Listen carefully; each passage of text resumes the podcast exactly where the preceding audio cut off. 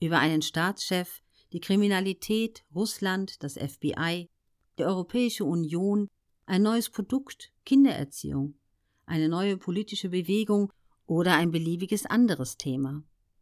Was Ihnen diese Menschen erzählen, könnte allein deshalb glaubwürdig sein, weil sie es sagen. Denken Sie in diesem Zusammenhang an Ihre Sorge um Ihre Reputation, um Ihre gesellschaftliche Stellung. Vertritt Ihre Online-Community bestimmte Standpunkte? Sind Sie vielleicht nicht geneigt, ihr zu widersprechen? Beziehungsweise eher geneigt, ihr beizupflichten? Natürlich hängt das stark davon ab, wie eng Ihre Bindungen zu diesen Menschen sind. Oder eben nicht. Vielleicht ist Ihnen ja auch ziemlich gleichgültig, was Sie von Ihnen halten. Doch vielen Menschen ist das nicht egal, weshalb sie zu Konformität tendieren.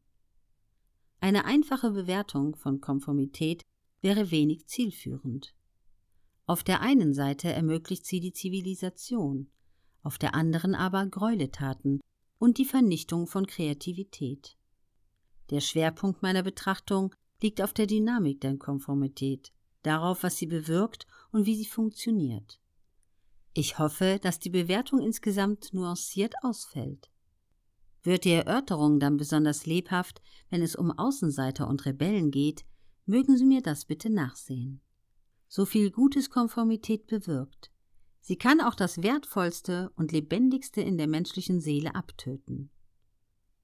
Bob Dylan hat das kryptisch und meiner Ansicht nach treffend folgendermaßen formuliert: To live outside the law, you must be honest.